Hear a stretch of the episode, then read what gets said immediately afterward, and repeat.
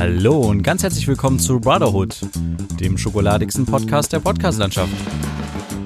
Mit Friedrich und Johann. Episode 64 und los geht die Fahrt. Ja, hallo Friedrich. Hallo Johann. Und hallo, liebe Zuhörerinnen und Zuhörer da draußen. Wir begrüßen euch ganz herzlich zu einer weiteren Folge, Episode Brotherhood. Ja. Wir ähm, haben in den letzten Folgen ähm, für diejenigen, die es gehört haben, immer so einen kleinen Ausschnitt erzählt oder vorgelesen aus äh, der Geschichte unseres verstorbenen Opas. Genau. Und ähm, wir würden äh, gleich zu Beginn damit anfangen und einen weiteren Ausschnitt daraus vorlesen. Und äh, ja, noch zur kurzen Einschätzung äh, Einordnung, sage ich jetzt mal, Einschätzung. Es äh, äh, bisher hatten wir quasi so ein bisschen gehört, wie er äh, in einem schlesischen Dorf aufgewachsen ist, wie glücklich er dort war und dann auch wie ähm, ja, wie er so die ersten Wahrnehmungen des Nationalsozialismus hatte, als er mal einen kurzen Ausflug nach Berlin gemacht hat. Und äh, ja, dann würde ich einfach sagen, lese ich jetzt mal den, den nächsten Teil vor. Ja? Mhm. Okay. Wenn man sich fragt, warum die Geschichten aus meinem Heimatdorf so interessant sein sollen, so kann ich nur sagen, weil sie noch keiner kennt. Meine Geschichten sind zwar bestenfalls ein paar mäßige Schulaufsätze, über die der Lehrer Neumann oder auch der Lehrer Großmann die Nase rümpfen würden. Kann denn aus diesem Dorf überhaupt etwas Gutes kommen, wo es eigentlich bloß Rindviecher gab? Und deren gab es wirklich viele, nämlich im Rittergut, das mit seinem Schlossgrundstück an das unsrige grenzte. Das Schloss kannte ich nicht, wohl aber seine Umgebung sowie die dazugehörigen Schlossteiche, in denen es herrliche Karpfen gab. Fürster Ross wachte über das ihm anvertraute Waldgelände wie ein Fuchs. Und wenn uns die Baronin von Wirtersheim einmal erwischte, bekam er eine Abreibung und wir einen Verweis mit den Worten Aber, liebe Kinder, das Wild will doch brüten. Das langgezogene Brüten machte uns besondere Freude, und wir übten es lang und andauernd, wenn wir mit einer Sicherheitsnadel Karpfen im Schlossteich angelten. Wie kann doch eine Heimat so interessant und schön sein, wenn in ihr der Friede herrscht? Ich konnte von meinem Fenster aus die aufgehende Sonne erleben, die hellblauen Umrisse zweier Berge sehen, im Sommer den Wald genießen und im Winter mit selbstgebastelten Schlittschuhen auf den zugefrorenen Teichen die herrlichsten Kurven drehen. Aber es kam anders. Es begann damit, dass ich eines Tages mit dem alten Küster Umlauf aus dem Frühgottesdienst kam und wir waren gerade auf der Höhe unserer kleinen Brücke neben unserem Haus, da blieb er plötzlich stehen und sagte Hier, Ocke, sagte er im echten Schlesisch, es dunnern die Kanonen. Da erstarrte ich, denn ich hatte es noch nie gehört. Es war ein in der Ferne rollender Donner von dem Detonation einer herannahenden Front. Er machte einen tiefen Seufzer, als ahnte er etwas Unheilvolles, das unser aller Lebensweg mit Gewalt verändern sollte. Ich glaube, dass er sogar ein Stoßgebet sprach, was in dieser Situation recht angebracht war und von unserem Pfarrer Sauer gewiss gelobt geworden wäre. Josef Umlauf, der letzte Küster der Kirche, verschwand in der Folge aus meinem Gesichtskreis wie ein Pferdewagen, der auf der holprigen Dorfstraße vorüberzog. Dabei hatte ich noch so oft an ihn gedacht, denn auf seinen Hof hatte er so wunderbare Zwerghühner, von denen ich so gern ein paar gehabt hätte. Er hatte mir auch versprochen, bei der brütenden Henne ein paar Eier mit unterzulegen, aber daraus ist leider nichts geworden. Denn später, als er evakuiert wurde und die Zwerghühner dann einen neuen Besitzer gehörten, habe ich sie oft gesehen, jedoch ich konnte sie nicht bekommen. Aller Wahrscheinlichkeit nach hatte er der Henne nichts davon gesagt, denn sie verteidigte ihre Küken wie eine tapfere Mutter. Und der neue Besitzer hatte überhaupt kein Verständnis für unsere Abmachung. So kam im Frühjahr 1944 der Tag, an dem ich mit unserer Familie sowie der Familie meiner Tante das erste Mal aus unserer Heimat fliehen musste. Der Inspektor Frommer, Chef des Ritterguts, hatte ein abenteuerliches Fluchtgefährt zusammenzimmern lassen. Es bestand aus einem schon ziemlich ausgedienten Landsbulldog und zwei Anhängern.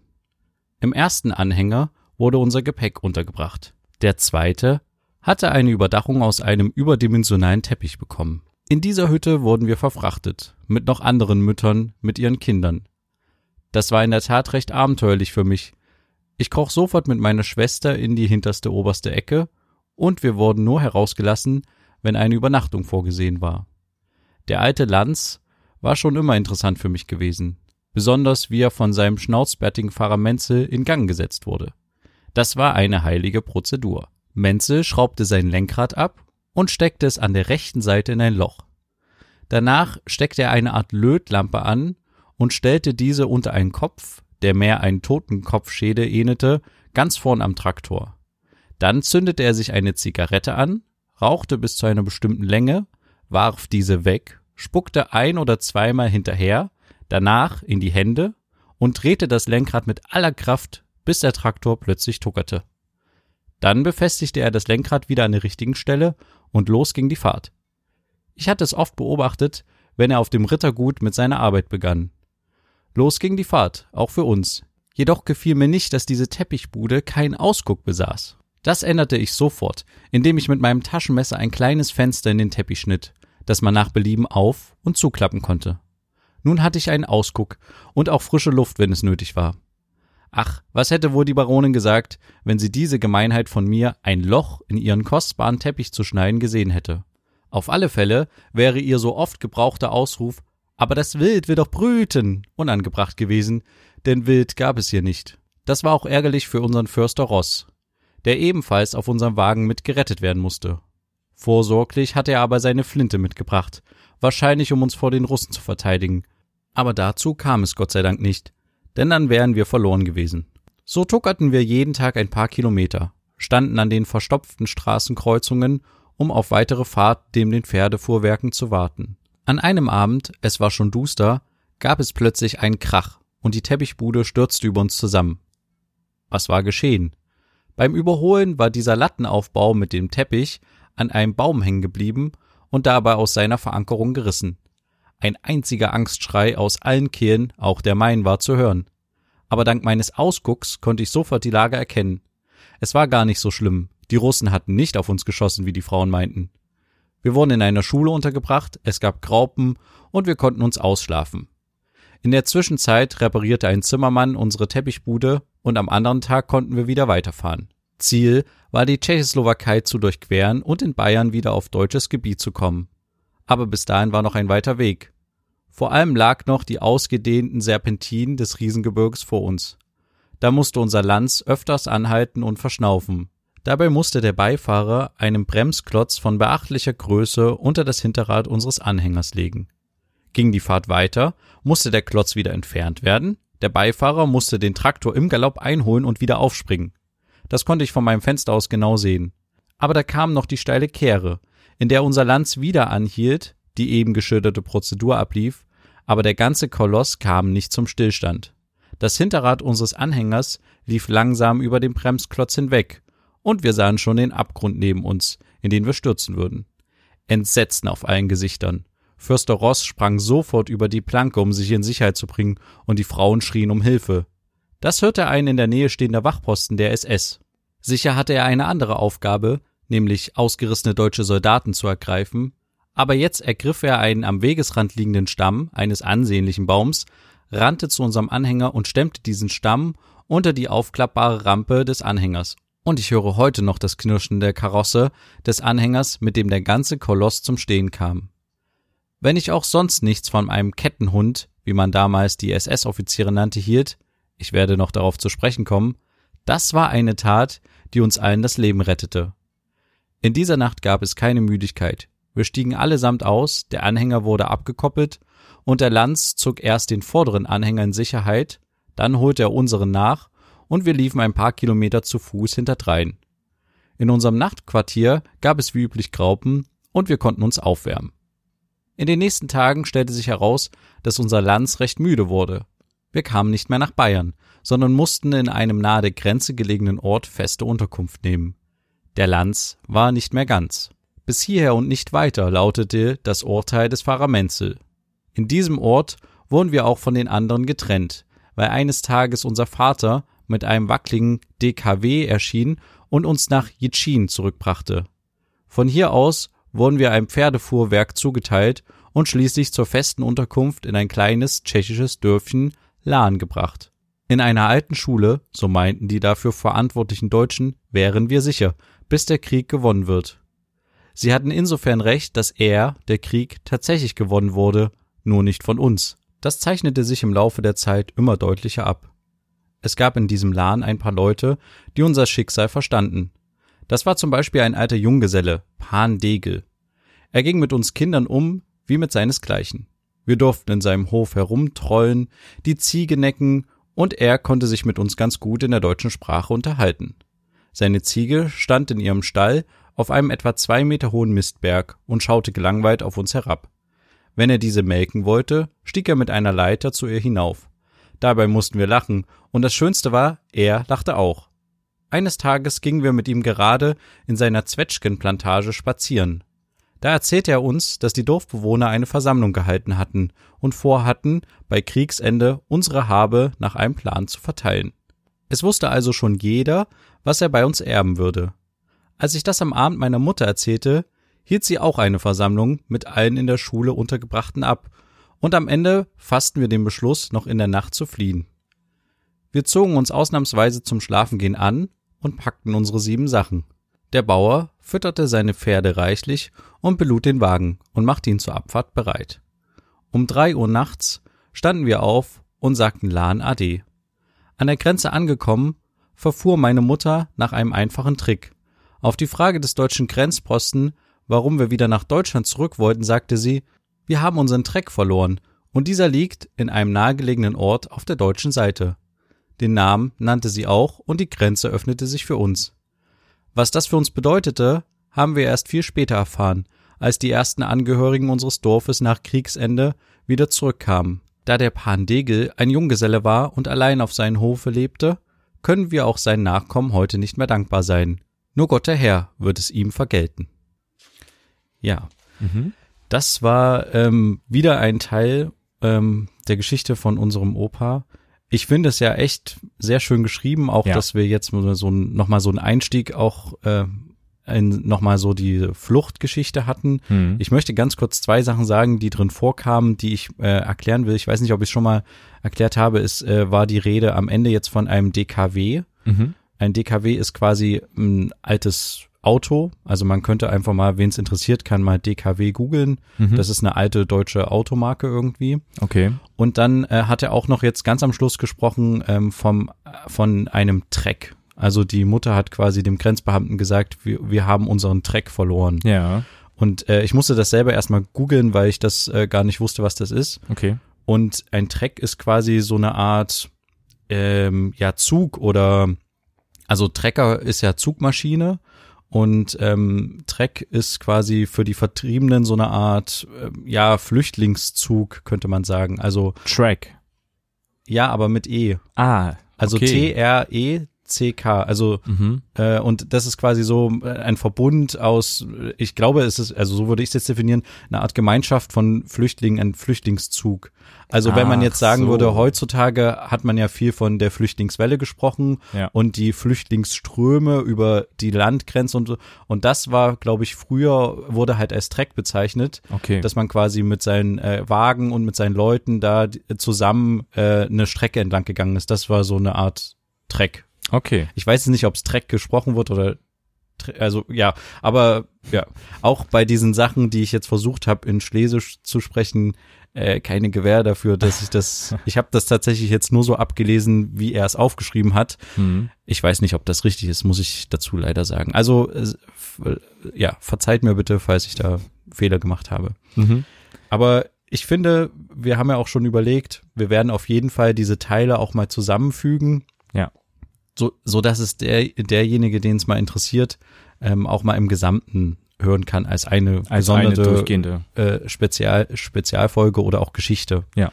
Ja, weil ich das eigentlich sehr spannend finde. Ja, ich find's auch sehr schön geschrieben. Also es ist auch dadurch, dass es immer aus dieser jüngeren Perspektive geschrieben ist, obwohl es ja geschrieben hat, als er älter war, weißt du, ist es Ja. halt sehr sch schön kindlich geschrieben so.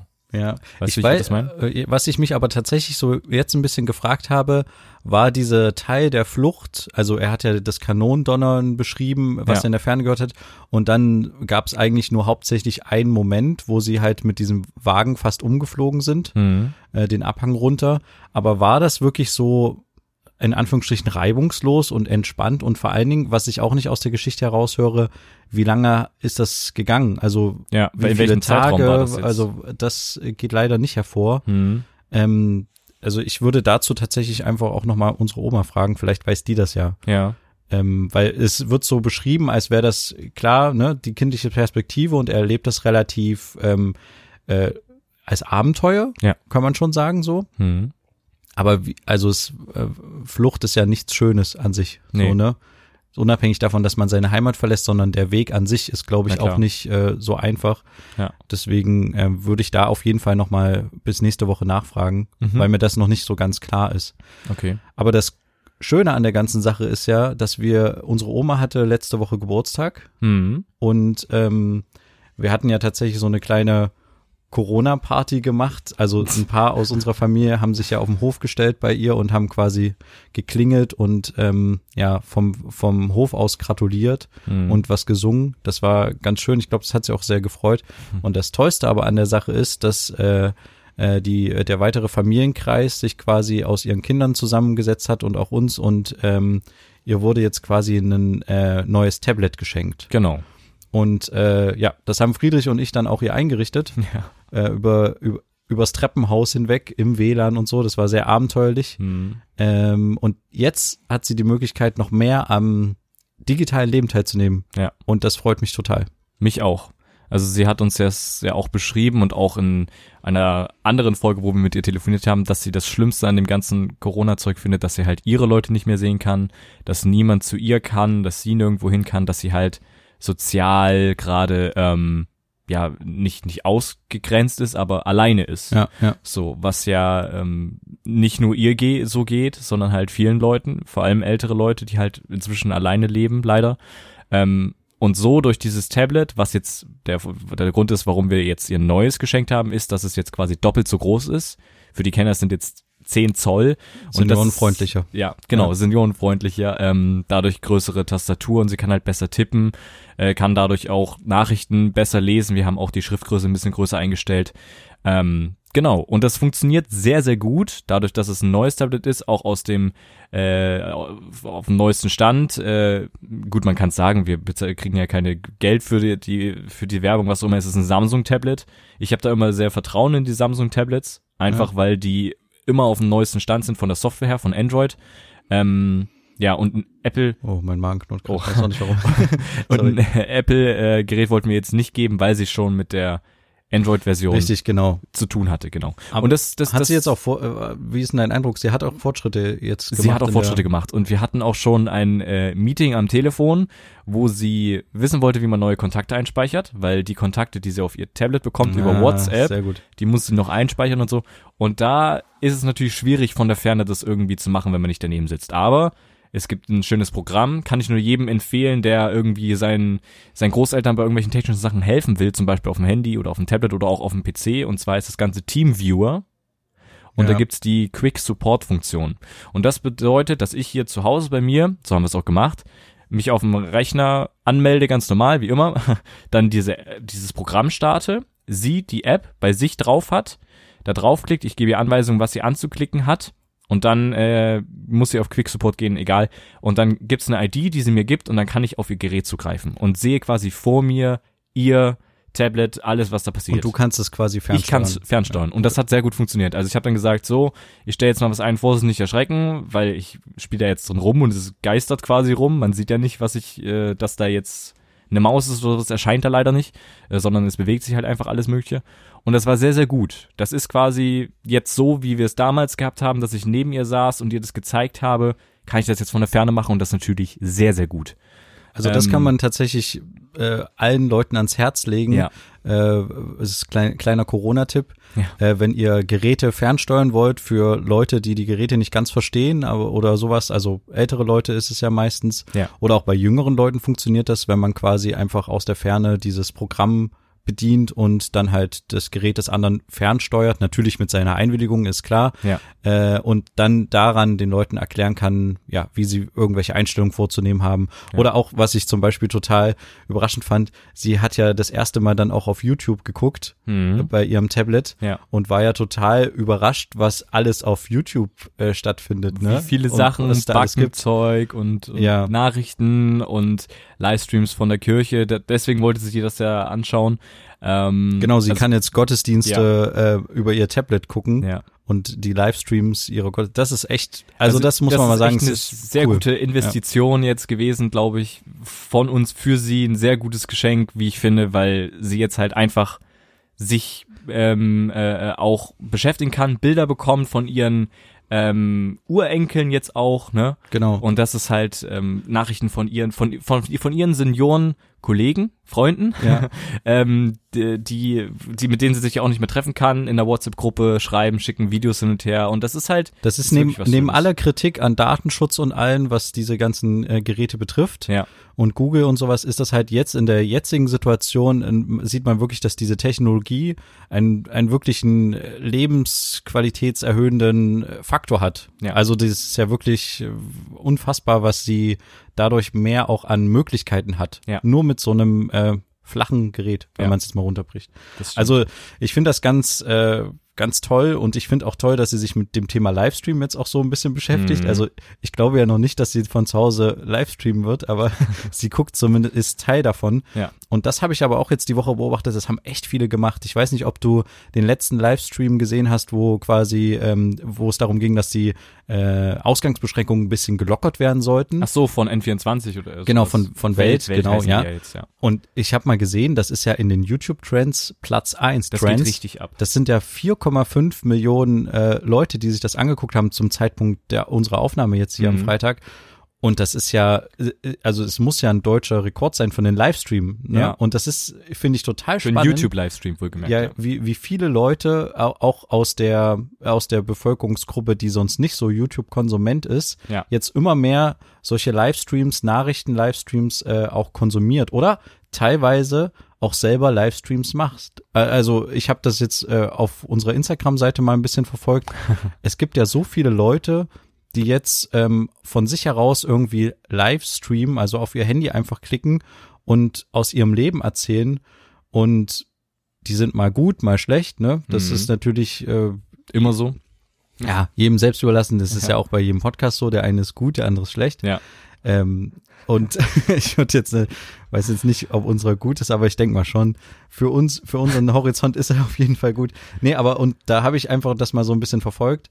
Das war schon, war schon spannend, dass man so nah den Leuten jetzt kommt und jeder die Möglichkeit hat, von zu Hause aus, ähm, ja, wie so eine, äh, wie so eine Art Alleinunterhalter zu sein, ne? Content zu kreieren. Ja, genau. Ja.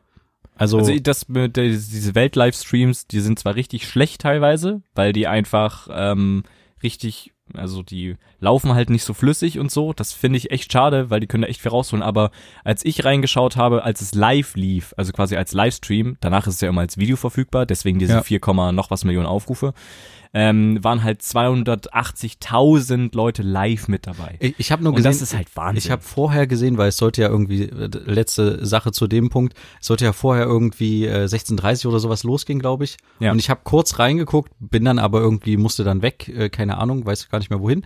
Egal. Und habe nur gesehen, dass irgendwie 200.000 Leute auf den Streambeginn warten. ja, Das ist ja auch eine, eine Größenordnung, die ja Wahnsinn ist eigentlich, ne? Gut, zu dem Zeitpunkt war es halt so, es ging halt jetzt wirklich um die Neuerung. Wird alles gelockert? Wie ist es mit den Schulen? Das interessiert, interessiert sich jeder dafür. Jeder Schüler, jeder Lehrer, jeder Schulleiter will jetzt wissen, wie der Stand ist. Und anstatt halt auf die Tagesschau zu warten, bis sie es am Abend bringen, geht's halt sofort ab. Aber da möchte ich jetzt auch gleich wieder eine kurze Kritik äh, üben. Okay. Weil ich habe so ein bisschen das Gefühl, dadurch, dass jetzt viele Livestreams gucken, denken sie halt auch, dass jetzt in den Livestreams wird jetzt zum Beispiel eine Bundespressekonferenz irgendwie was verkündet oder halt so einen äh, Merkel und so ein Gremium was verkündet, Mhm. dass es dann gleichzeitig irgendwie, also klar bringt mir das wissenstechnisch was, aber das ist ja alles noch kein Gesetz. Ja. Weißt du, was ich meine? Also die Information, dass man, also man hat die Information schneller, was jetzt an neuen Regelungen kommen wird, aber man weiß noch nicht genau, was überhaupt kommen wird. Mhm. Also weil das ja wieder eine Bundesländersache ist und ähm, so ein so ein Livestream an dem Freitag hat er jetzt nicht, äh, nee, wann war das? Ge gestern? Donnerstag? Oder Okay, nee, ist ja egal. Mittwoch, glaube ich. Ja, aber dieser Livestream Mittwoch. hat ja jetzt noch nicht alle Fragen beantwortet. Genau. Deswegen finde ich, sollte man ähm, seinen Anspruch an so einen Livestream, ich verstehe, dass viele Leute einen großen Erwartungshaltung an diesen Livestream haben, aber ich finde, man sollte den selbst so ein bisschen runterschrauben, weil klar verkünden die jetzt, was sie beschlossen haben, was man umsetzen sollte, Mhm. aber ob es letztendlich umgesetzt wird in den einzelnen Bundesländern und wie es dann umgesetzt wird, äh, können die ja noch nicht verkünden. Weißt du, was richtig. ich meine? Ja. Also nur weil jetzt die Information schneller verfügbar ist durch diese Livestreams und sowas, heißt es noch nicht, dass es meinen Informationsbedarf auch komplett deckt. Ja. Weil für mich hat der Livestream jetzt keine wirklich Erkenntnisse gehabt. Also außer, dass ja, es doch, die, Lockerungen die, gibt. die in, ja, genau. Aber Aber, genau das ist, glaube ich, die wichtigste Erkenntnis gewesen. Das ist, was überhaupt passiert ist. Es ging jetzt darum, so schnell möglich zu erfahren, was das jetzt gebracht hat und die Details, die kommen noch. Mir wäre das, also ist das bewusst, wenn ich das schaue. Ähm, trotzdem ist es mir wichtig, das live mitzugucken, weil ich das Ja. so schnell möglich jetzt wissen will, weil alle die ganze Zeit darüber reden und Social Media voll davon ist, dass ja die sich am Mittwoch getroffen haben. aber es kommt halt gleich wieder die Nachfrage des Zuschauers, Ja. glaube ich. Aber was bedeutet denn das jetzt? Hm. Und deswegen finde ich tatsächlich, wenn man dann noch mal ein bisschen Zeit vergehen lässt und dann erst in der Tagesschau guckt, was da beschlossen wurde und was das bedeuten könnte, wenn halt die einzelnen Minister der Länder noch mal die Chance haben, sich zu äußern. Ja. Weißt du, was ich meine? Klar, ich aber den, trotzdem kann man den, sich ja erstmal einstellen. Also wenn wir jetzt Ja, ja, ja, das die Sache einstellen, wenn ja. wir jetzt zum Beispiel diese Schulleitersituation machen, können die sich schon in einem Zoom-Meeting mit ihren Kollegen treffen und schon sagen, okay, also so ist der aktuelle Stand und die, die sind ja nicht blöd, der, so ist der Ja, ja. aktuelle Stand, so gucken wir hier. Also wir, die Möglichkeiten gibt es. Wir gucken schon mal, was, was wir machen können, damit wir unseren Schülern so schnell wie möglich auch sagen können, wie es Aber du weißt, was ich meine. Ne? Ich habe das Gefühl, dass jetzt die Informationen alle viel schneller verfügbar sind, gleich wieder eine Nachfrage an die Politik kommt. Dabei hat die Politik noch gar nicht die Möglichkeit, hab, die, die Regeln wirklich umzusetzen und das Ja. in eine Gesetzesform zu gießen oder wie auch immer. Richtig. Und das wird jetzt spannend, wie das nach der ganzen Corona-Zeit weitergeht. Ja. Ob die Politik vielleicht beschleunigt wird durch solche Ereignisse, also durch solche Sachen, dass man halt quasi sagt, okay, wir, wir, wir gucken jetzt einen Livestream von irgendwas an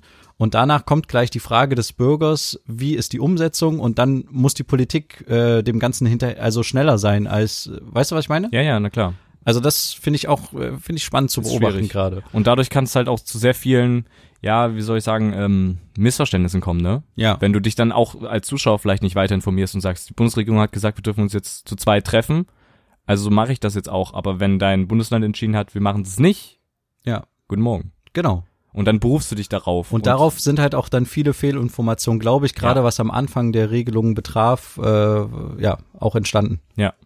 Genau. Das ist richtig.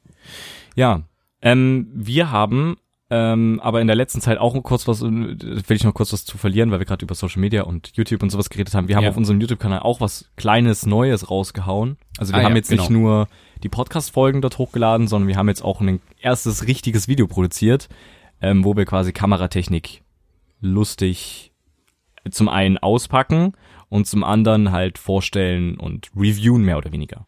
Genau. Und das hat sehr viel Spaß gemacht. Also wir haben da so ein bisschen Stop-Motion gemacht am Anfang, also quasi, dass man einzelne Bilder macht und die dann zu einem bewegten Film zusammenspielt, wie man das vielleicht von früher kennt, wenn man so Lego Stop-Motion-Filme gemacht hat oder sowas.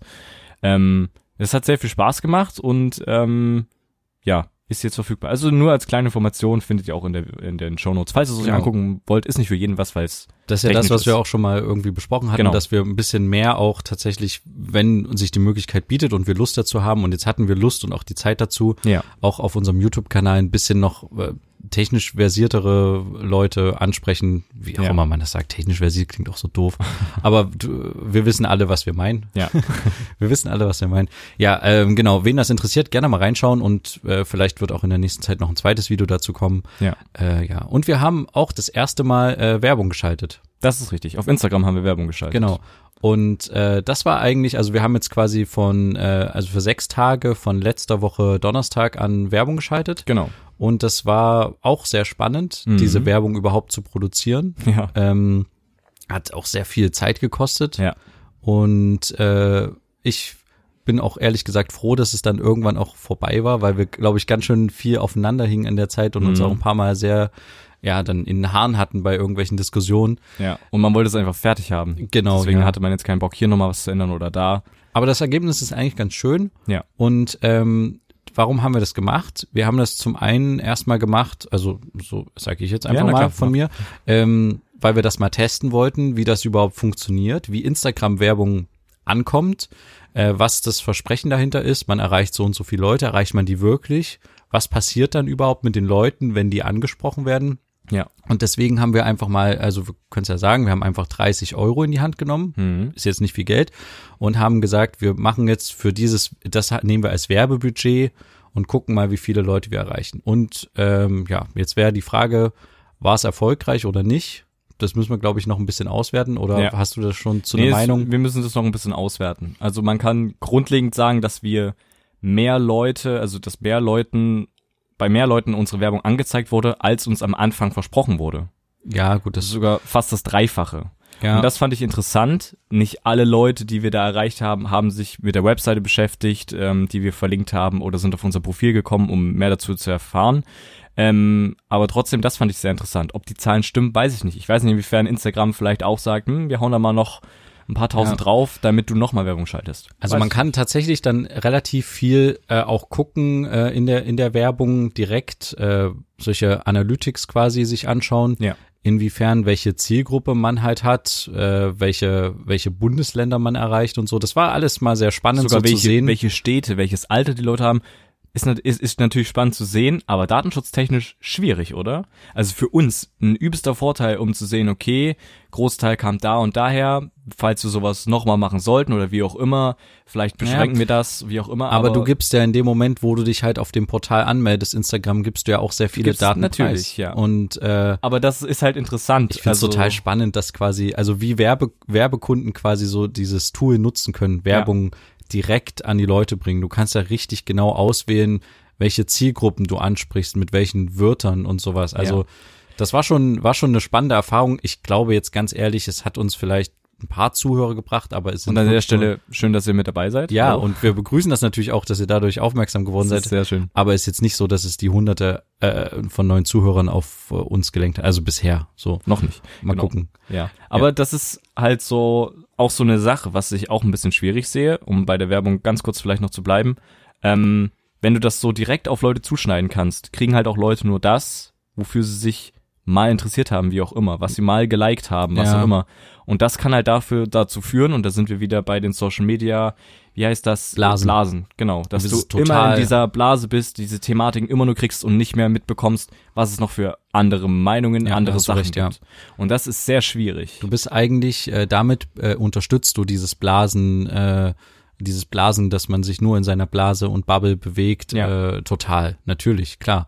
Weil wenn du dich halt für irgendwie Podcast interessierst, wird dir halt eher Podcast-Werbung angezeigt oder auch generell Podcasts von Instagram vorgeschlagen. Ja. Und das ist ja auch das Prinzip, was äh, auf Facebook immer mal äh, passiert ist und so, sowas. Also dieses, Schwierig. Ja, du hast schon recht. Klar, Mhm. man, man unterstützt das damit ein bisschen. Aber man Aber mal interessant zu sehen, wie das so funktioniert, was das so passiert ist, äh, auch was für Leute dann rankamen und äh, das, das war schon spannend. Ja, und wie du halt quasi auch im Gegensatz zu einer äh, linearen Fernsehwerbung, wo du halt einfach die raushaust und alle möglichen Leute ansprichst Ja. und natürlich ungefähr von der Uhrzeit, wann, du, wann die Werbung kommt, sagen kannst, äh, welche Zuhör, äh, Zuschauer es gibt. Ne? Ja. Aber bei sowas ähm, kannst du ja viel direkter an den potenziellen Kunden, gut, bei uns sind es jetzt nicht Kunden, wir sind halt einfach nur Unterhalter, Mhm. ähm, weil wir uns unterhalten. äh, ja, aber das, das war wirklich spannend. Mal sehen, ob wir das nochmal machen oder wie auch immer, keine Ahnung. Vielleicht, wir werten das nochmal mehr für uns aus, Mhm. auf jeden Fall. Und äh, ja, wenn es da was zu berichten gibt, lassen wir euch da natürlich auch gerne dran teilhaben. Genau. Kurz noch zur, zum Werbung-Ding bleiben.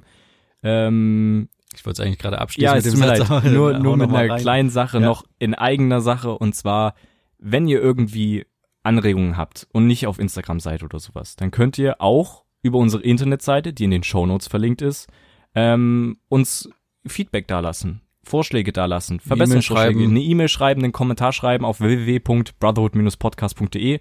Ist wie gesagt auch in den Shownotes verlinkt, ähm, weil da hier und da mal auch eine Frage kam. Ich weiß gar nicht, dass da eine Website ist, wie auch immer, aber jetzt haben wir es mal nochmal gesagt mitten in der Folge. Ähm, genau. Genau. Nur falls ihr Bock habt, ist nur so nebenbei gesagt. Ja. Gut. Ähm, ich will noch eine kleine Sache ansprechen zum Schluss. Wir sind zwar ein bisschen drüber, aber wir machen das jetzt einfach. Ja, Ähm, und zwar vielleicht im mehr oder weniger direkten Zusammenhang mit dem Corona-Zeug. Was hältst du von der Kryonik? Kryonik. Weißt du, was das ist? ich, äh, oh, K-R-Y-O-N-I-K. Ich sag's einfach, das ist, ist ist eine Art Menschen einfrieren. Ja. Das bedeutet also, wenn du Ich- schwer krank bist, Ah, ja, ja. ähm, stirbst, beschließt du, ich, ich erkläre es einfach kurz, beschließt du, dass ähm, vorher natürlich bezahlst du viel Geld, dass dein Körper eingefriert wird. Das passiert nicht einfach so, sondern sobald der Hirntod oder sowas festgestellt wurde, ähm, wirst du zu einer bestimmten, in ein bestimmtes Krankenhaus gebracht, was das irgendwie macht oder zu dem Unternehmen und dann wird dein Blut mit so einer Art Frostschutzmittel ausgetauscht und dann kannst du eingefroren werden. Die Hoffnung dahinter ist, dass du irgendwann, wenn die Technik quasi so weit ist, der technologische Fortschritt so weit ist, ähm, dass du halt wieder aufgeweckt werden kannst aus diesem mehr oder weniger, es ist kein Schlaf, weil du bist klinisch tot, ähm, aber dass du quasi wiederbelebt werden kannst Hm. und dann dir du entweder geheilt wirst, es du gibt dann Medikament entweder für eine einen Krankheit oder bekommst, genau. Ja, genau. aber es ist nicht so, dass du während einer Krankheit dich einfrieren lassen kannst, sondern du musst tot sein. Das klingt jetzt böse, aber das bedeutet halt, dass wenn du diese Krankheit an dieser Krankheit gestorben ist, bist, weiß ich nicht, was passiert, wenn du wieder aufwachst. Hast du die dann noch? Ist die dann mitgestorben? Jetzt zum Beispiel Krebs, weil der ja sich nicht weiterentwickeln kann. Was Aber die Zellen werden ja nur eingefroren, die Das ist richtig. kommen ja wieder. eigentlich, eigentlich dürfte das ja wieder da sein. Aber das ist so die Hoffnung dahinter, dass du dann halt einfach in einer anderen, oder halt, dass du halt einfach irgendwann in einer anderen Zeit wieder aufwachst. Aber okay, du hast mich jetzt voll erwischt mit dem Thema, damit habe ich jetzt äh, gar nicht gerechnet. Ich dachte auch gerade, als du es das erste Mal gesagt hast, hä, was meint ihr gerade? Ja. Ähm, aber findest du, also das wird umgesetzt schon in ein paar. Das wird schon umgesetzt. aber- es lassen sich Leute schon einfrieren. Es sind schon Leute eingefroren. aber äh, be beziehst du das jetzt für dich, äh, also ziehst du das jetzt für dich auch in Betracht? Nein, nein, nein. Oder Ich wollte nur wissen, was du davon hältst. ich muss ganz ehrlich sagen, ähm, also es gibt's ja schon im kleinen Stil, dass man quasi Zellen einfrieren kann, wieder auftauen kann und dann an den weiter rumforschen kann. Ja. Das ist zum Beispiel was, was meine Frau täglich macht, Mhm. so in ihrer Arbeit. Ähm, Im großen Stil weiß ich jetzt ehrlich gesagt nicht, wie das, wie das jetzt gut funktioniert oder nicht funktioniert. Glaub, und vor allen Dingen halt auch, wenn der, wenn die Zellen wirklich tot sind. Da, Ja. Also das verstehe ich ehrlich gesagt nicht, wie man dann wiederbelebt werden soll. Hm. Ähm, und die Frage ist halt auch, ob man das dann äh, wirklich auch, also wollte man das dann auch wirklich dann wieder, also willst du diesen Zeitsprung dann haben? Weil ich meine, sind wir mal ehrlich, zehn Jahre wird er nicht dauern, der Zeitsprung, Nee, sondern länger. vermutlich, klar, unsere technologische Entwicklung ist exponentiell, wie auch immer man das sieht. Ja. Aber es wird trotzdem, du wirst trotzdem 50 Jahre später, sage ich jetzt mal, äh, oder zwischen 50 und 100 Jahre später dann wieder aufwachen, wenn das Wenn funktioniert. Genau. Ich weiß nicht, ob ich das auch wirklich wollte. Na, wenn du überlegst, du hast diesen, diesen, keine Ahnung, Todeszeitraum mitgemacht, diesen Sterbeprozess, bist dann gestorben und wachst einfach wieder auf. Das ist ja nochmal was anderes, anstatt wenn du mitten in deinem Leben jetzt sagst, okay, jetzt, jetzt will ich mal pennen gehen, um mal irgendwo wieder anders aufzuwachen. Weißt du, wie ich meine? Also du hast ja quasi schon mehr oder weniger abgeschlossen mit deinem Leben und sagst dann, okay, vielleicht gibt es die Möglichkeit, ich nutze es einfach noch irgendwie. Aber die Problematik ist ja, du wachst ja jetzt nicht in einem jüngeren Körper auch Nein. auf. Und ich glaube, natürlich kannst du vielleicht die Verjüngung, also kannst du das ein bisschen verjüngen in der Zukunft, wie auch immer, dass du halt dann noch ein paar Jahre leben kannst. Aber ist es dann wirklich noch ein lebenswertes Leben?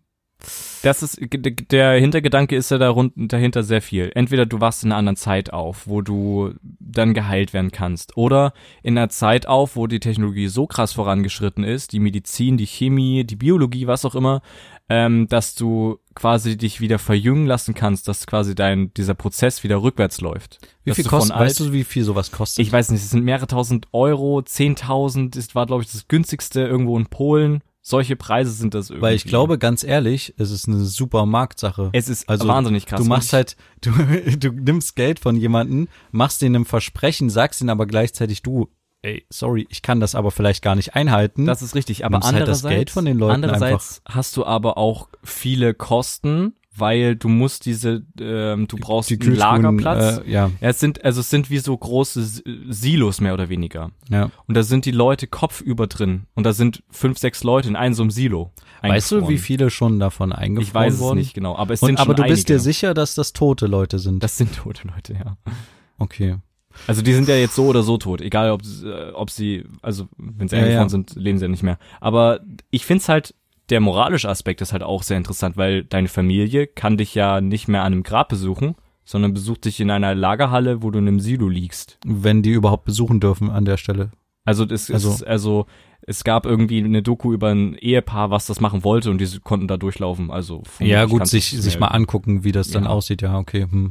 Ja, aber ob es da so wie auf dem Friedhof Besuchszeiten gibt für Angehörige, Das weiß ich auch nicht. hm, also Deswegen sage ich ja, das ist halt noch mal so eine noch mal so schwierig. Natürlich entscheidest du das für dich, aber es ist halt auch ein bisschen die Frage, wie so die Mitmenschen, denen du wichtig bist, warst, wie auch immer, dann reagieren, weil die können dich nicht mehr besuchen, wie auch immer. Das ist ja noch mal mental so ein Ding. Weißt du, wie ich meine? Naja, und die Frage ist halt auch, was hast du dann, das finde ich gerade viel spannender, was hast du eigentlich für eine Identität, wenn du wieder aufwachst? Hm. Also hast du dann einen neuen Namen? Kriegst du überhaupt einen Pass? Hast du deinen alten Pass? Hast du deine alten Rechte? Weil dann würde ja, wenn du was vererbst zum Beispiel, könntest du ja dann einfach zu deinem Urenkel sagen, äh, du, sorry, ich bin jetzt wieder aufgewacht, äh, gib mir mal rückwirkend das ganze Vermögen wieder, was ich dir vererbt habe, mit Mhm. Zinsen oder lauter solche Sachen. Hm. Äh, Das muss Also, natürlich oder- rechtlich geklärt werden, aber das kommt, glaube ich, alles. Weil das ist auch ein Punkt, wie, von was ernährst du dich dann? Also du Mhm. hast ja dann, du müsstest ja dann wieder einen Job ausführen oder,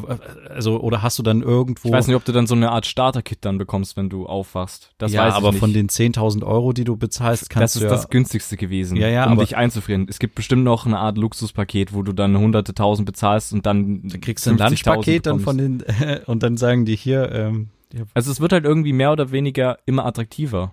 Mehr, also es ist jetzt nicht so krass, dass es Millionen Leute weil es halt ein lassen. Zukunftsversprechen ist. Ja, und damit ist es ja auch so, diese Gedanken machen sich dann die Leute nicht, zu sagen, ja, kriege ich dann wieder einen Pass, kann ich dann wieder arbeiten, weil ich, also ich würde persönlich, würde ich sowas machen, würde ich nicht machen, aber ähm, würde damit rechnen, dass wenn das jetzt immer mehr an Attraktivität gewinnt, die Politik darauf auch, auch, auch aufmerksam wird und dann Gesetze in diese Richtung entwickelt werden. Ja, Und dann 100 Pro müssen da Genau, Gesetze und dann ja. gesagt wird, ja, ähm, wenn du wieder aufwachst, hast du kein Recht auf dein Erbe, weil du ja quasi ein neuer Mensch jetzt quasi bist, also Genau. neu geboren, bedeutet also, du bist nicht mehr die gleiche Person, hast nicht mehr, also bist du zwar schon, aber du bist gestorben und mit dem Tod ging das Geld an den. Deswegen kriegst du es nicht wieder. Solche Sachen. Oder auch, ähm, was machen wir mit denen, wenn die wieder aufwachen?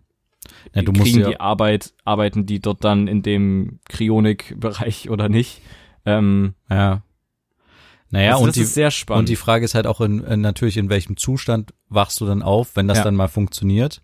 Und wenn du halt in irgendeinem Zustand aufwachst, wo du halt äh, nur vor dich hin vegetierst, Ja. wer hat dann das Recht, den Stecker wieder zu ziehen? Dass man dann halt sagt, okay, jetzt ist er wirklich tot. Oder wirst Ja. du dann nochmal eingefriert? das eingefroren. Eingefroren. Das weiß ich nicht. Eingefriert. Ähm, aber es ist halt krass, weil dir wird halt gesagt, wir können mit den aktuellen Mitteln dich nicht wieder aufwecken, wir können dich nicht wiederbeleben, wir können dich nicht heilen, Hm. aber wir hoffen, dass es in der Zukunft möglich ist. Eigentlich ist es super. Und das ist also man echt muss, krass, da setzt du alles auf eine Karte, mehr Ja. oder weniger. Andererseits, wenn du weißt, dass du stirbst und du das Geld hast, frage ich mich auch, warum dann nicht? Ja, aber warum gibst du nicht lieber das nach, äh, das, das Nachkommen deines Geldes, den, deinen Nachkommen das Geld? Das ist auch richtig, ja. Also ich finde ja sowieso, dass, äh, dass je äh, du, du hast ja immer einen besseren Start ins Leben, wenn du von deinen äh, von deinen Vorfahren quasi in irgendeiner Form Werte vererbt bekommst, wie auch immer, Ja. kannst du halt viel besser in der in der Konsumgesellschaft, im Kapitalismus, wie auch immer man das nennt, äh, kann man halt viel besser agieren und viel einfacher überleben oder viel bequemer überleben, sage ich jetzt Ja, mal. ja. Und dann würde ich doch lieber meinen Nachkommen einen, einen guten Start ermöglichen oder ein gutes weiterhin Leben in dieser, in diesem System. Ja. Also, Schwierig. ja, aber ich glaube, man sollte das eigentlich, also, das ist super, um Geld zu verdienen. Ja. Also klar hast du Kosten, du hast auch bestimmt viel, du musst dich rechtlich beraten lassen, was passiert, wenn das wirklich funktioniert. Aber trotzdem hast du immer die Möglichkeit zu sagen, sorry Leute, wir haben es versucht, 50 Jahre, jetzt müssen wir die Silos abreißen. Oder was weiß ich, Hm. oder lass, äh, keine Ahnung, äh, zufällig bricht mal einer ein und dann äh, sind die kurz aufgetaut, äh, waren über zwölf Stunden äh, quasi und dann sind alle gestorben, also nochmal gestorben und du kannst sie nicht mehr einfrieren. Hm. Ja, sorry, wir haben das versucht, wir hatten die höchsten Sicherheitsstandards, aber ähm, ja, also du hast das Geld immer bei dir, wenn du so ein Unternehmen leitest Mhm. oder Also in Deutschland ist es aktuell nicht möglich. Äh, Das ist ja klar. aber in einzelnen europäischen Ja. Staaten schon okay. also so wie ich es gelesen habe, Polen macht irgendwie sowas, aber in den USA scheint es irgendwie auf jeden Fall. Ich ja, ist schwierig. ist interessant, wie man äh, mit so einem Zukunftsversprechen Geld verdienen kann. Das Ja. finde ich eigentlich sehr, sehr spannend an der ganzen Sache. Hm. Ja, Aber ist ja bei Banken nicht anders. Richtig. Also es gibt's ja überall. Aber es ist sehr interessant. Ja, es ist ein Hoffen, aber wir hoffen ja auch jetzt auf eine bessere Zukunft mit den neuen Regelungen. gut. ja. Mal gucken, wie es äh, weitergeht nächste Woche, inwiefern die Lockerungen uns betreffen. Mhm. Und ja, wir würden sagen, reicht für diese Woche. Äh, eine Fall. längere Folge. ja. Schaltet gerne nächste Woche wieder ein, wenn es wieder heißt, zwei Brüder. Eine Brotherhood. Macht's gut, bis dann, tschüss. Ciao.